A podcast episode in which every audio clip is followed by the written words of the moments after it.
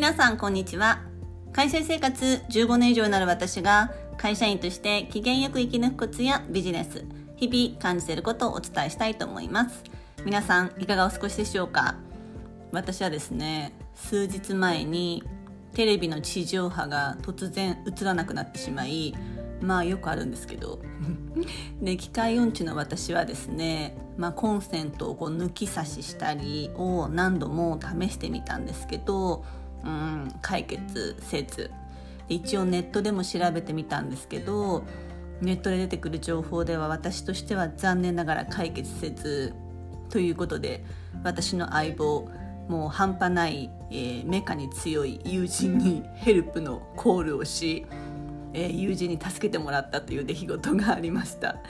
であの友人はですねあの電話が苦手でして私との LINE 連絡は全てこう LINE でやり取りしたんですね。こう LINE で指示が飛ぶんですよ。これ試してみてって。で私はこう素直に試してみるんですけどもうできないっていう様子を、まあ、こう動画に収めてそれを LINE で送るみたいな。それをまあ多分結果2時間半ぐらいですかね。友達とやり取りをし結果まあおそらくこれリモコンが原因だろうっていうことが分かって、うん、テレビの本体で操作場所をまあ探すってことになったんですね。でこのテレビの本体のこう電源オンやボリューム操作ボタンを探すのが実はネックでして私あの韓国のハイセンス多分韓国中国かな？の、えー、テレビを使っているんですけれども日本のテレビってこうテレビの電源オンオフって結構分かりやすい場所にあるんですが若干おしゃれテレビを選んでしまったがゆえにそのテレビのオンオフがどこかわからないっていう 次は事象に陥り、まあ、結果ですねあのリサーチ力半端ない友達が、うん、ここにあるよって結構もう本当見えないところにあって結構そのなんかこう何て言ったっけなジョイスティックっていう形でこうなんていうボタンでこう上下させて動かすっていう、まあ、日本のテレビでは見たことのない操作方法でテレビの本体で、まあ、操作ができたっていうことでもうなんか友達やっぱすごいなってこう改めて思ったんですね。でそれを踏まえてちょっと今日のテーマです。今日のテーマは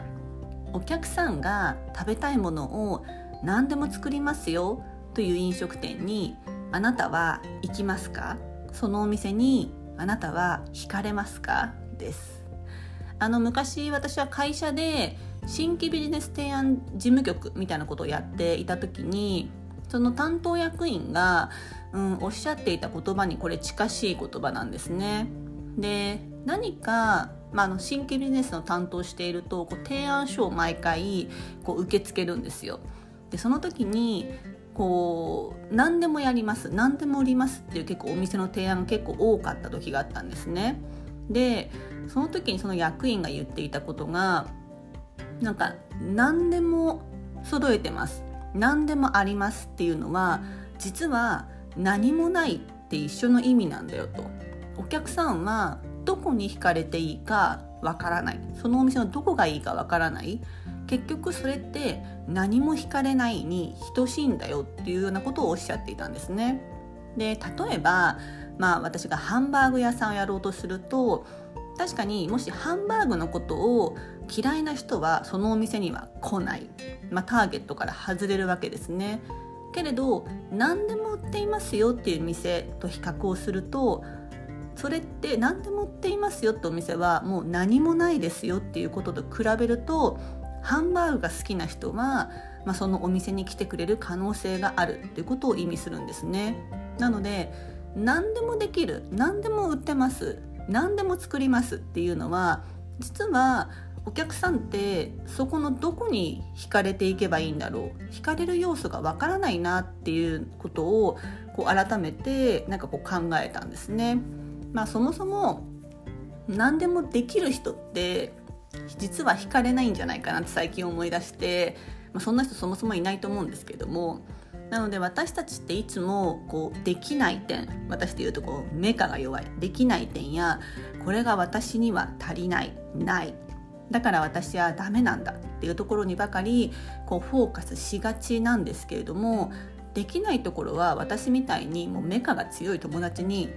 頼るあるいはプロに頼ればいいと思うんですね。それではなくて何でもできる人になる必要はなく自分のできるとこにとにかくフォーカスして何でも屋さんイコール何も魅力のない人にならない自分でありたいなっていうふうに今回改めて思いました。皆さんはいかがですか？あなたが食べたいものを何でも作りますよっていう飲食店にあなたは行きますか？そのお店にあなたは惹かれますか？です。最後までお聴きいただきありがとうございました、えー、週末素敵な週末をお過ごしくださいませ。では。